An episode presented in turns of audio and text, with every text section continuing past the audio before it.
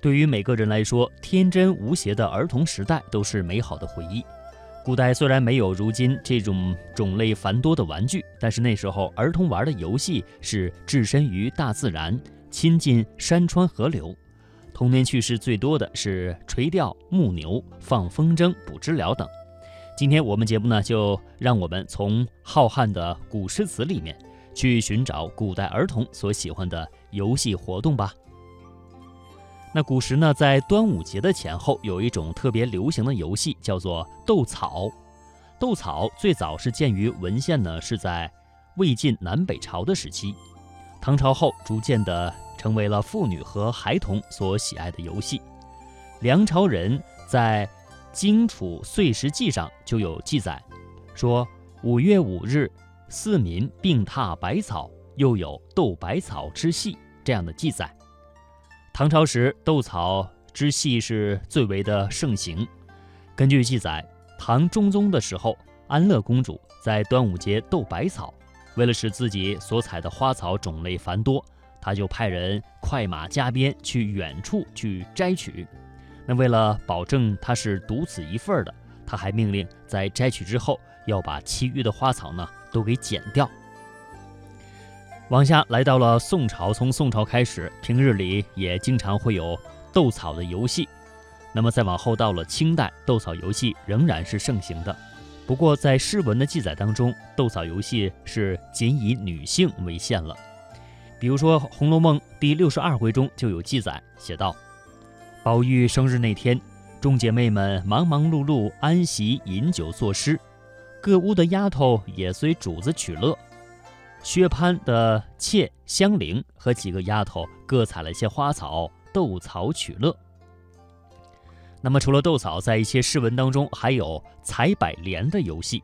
像唐代诗人白居易的《池上诗》就勾画了一幅儿童采莲图，写道：“小娃撑小艇，偷采白莲回，不解藏踪迹，浮萍一道开。”在大和九年，也就是公元八三五年，时任太子少傅、分司东都洛阳的白居易，有一天由于池边看见了山僧在下棋，小娃撑船，而写作了这样的诗句：在莲花盛开的夏日里，一个活泼可爱的小男孩划着一条小船，偷偷地去池塘当中采摘白莲花。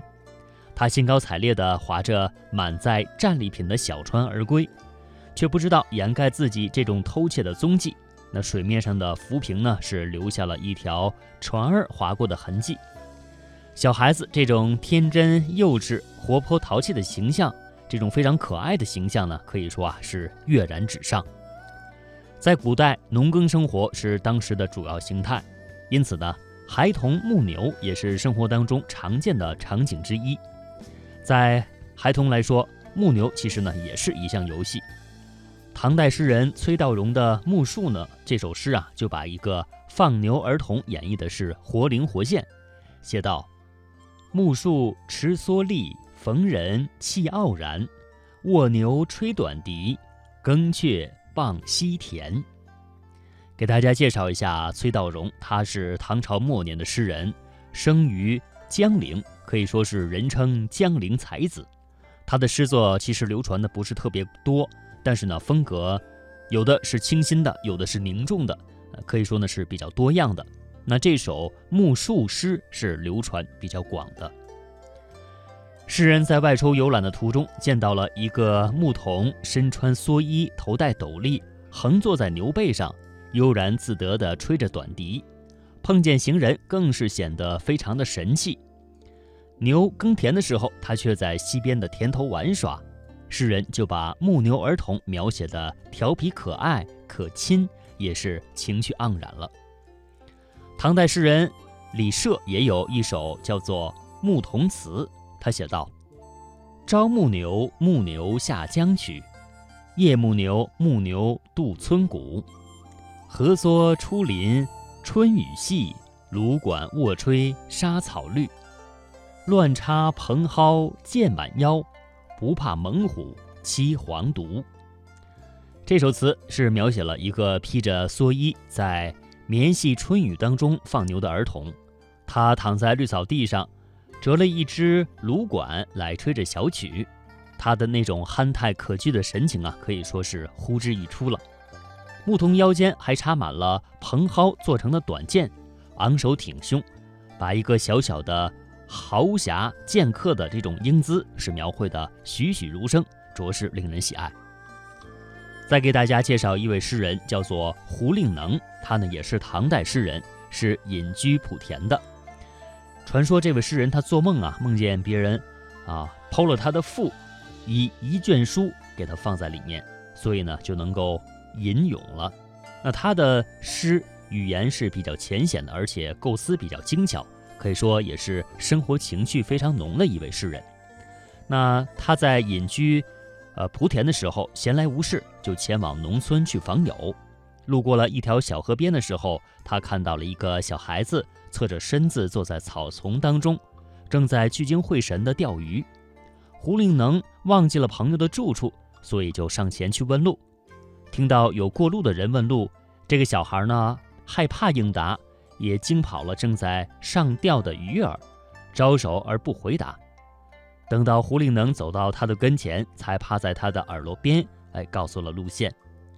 胡令能呢就被这个专心致志于钓鱼的蓬头稚子这种作为呢给感染了，就写下了一首诗，叫做《小儿垂钓》，是这样写的。蓬头稚子学垂纶，侧坐莓苔草映身。路人借问遥招手，怕得鱼惊不应人。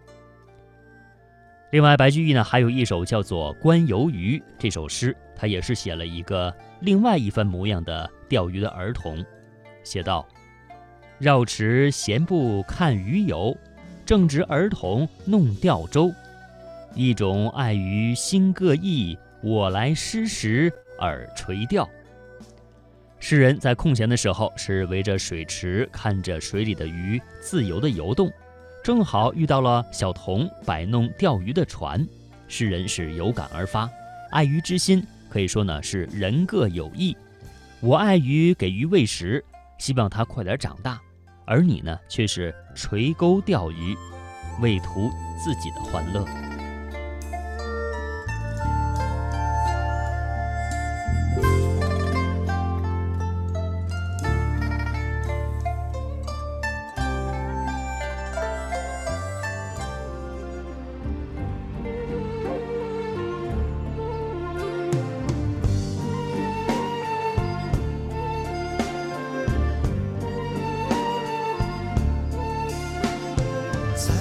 座遥远的草原上，有个善良少年郎。他每天勤奋地牧牛羊，孤单是他最佳伙伴。有一天，老金牛带他到金湖旁，仙女们散步沐浴梳妆。莫名的勇气，他拾起一件。间，地要天荒，红鸾星早为你下凡。哦，你这一生我唯一的期待，七夕雨夜为我飘来。哦，我注定是一辈子缠绵纠缠，天长也吐不尽。我对你思念惆怅，也只能夜夜的望穿，再每一次却较量。